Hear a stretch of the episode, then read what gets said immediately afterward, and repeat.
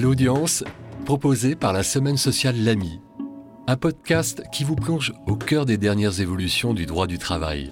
L'audience des conseils des prud'hommes, des parlementaires en audience, votre audience, vous les professionnels et les curieux en tout genre. Une actualité analysée par Françoise Champeau.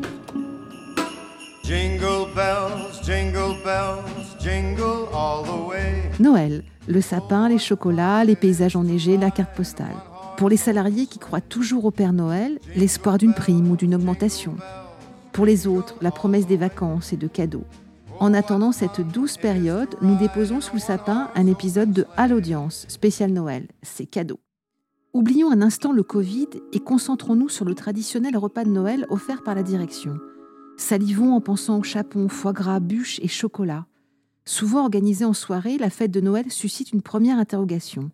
Les salariés sont-ils tenus de s'y rendre? Rien ne les y oblige, car les agapes ont lieu en dehors du temps de travail, dans une séquence normalement réservée à la vie personnelle. Mais après tout, laissons-nous tenter. Festoyer avec ses collègues n'est pas aussi risqué que participer à ce team booster.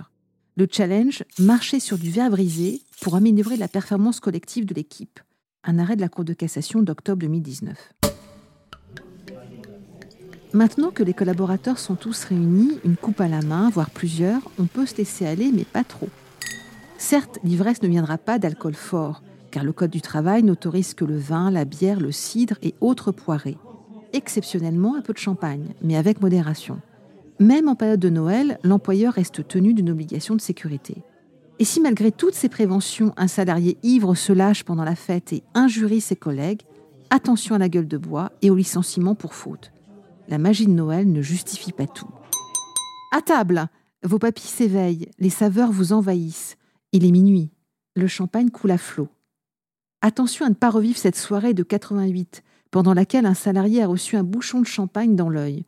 Les juges de la Cour d'appel de Versailles ont alors considéré qu'il avait été victime d'un accident du travail. C'est cela, oui, oui, oui, Pour le dessert, petit conseil. Évitez de faire du zèle. Retour en arrière. Noël 64. Un élu demande à son employeur de lui payer 50 heures de délégation exceptionnelle consacrée à la préparation de l'arbre de Noël. Pour la Cour de cassation, qui ne croit plus au Père Noël, c'est too much. L'employeur peut refuser de payer. C'est bien d'entretenir la féerie de Noël, mais comme en toute chose, il faut garder raison. Et surtout, passer de belles fêtes. Retrouvez l'ensemble de nos analyses dans la semaine sociale L'Ami sur liaisonsociale.fr.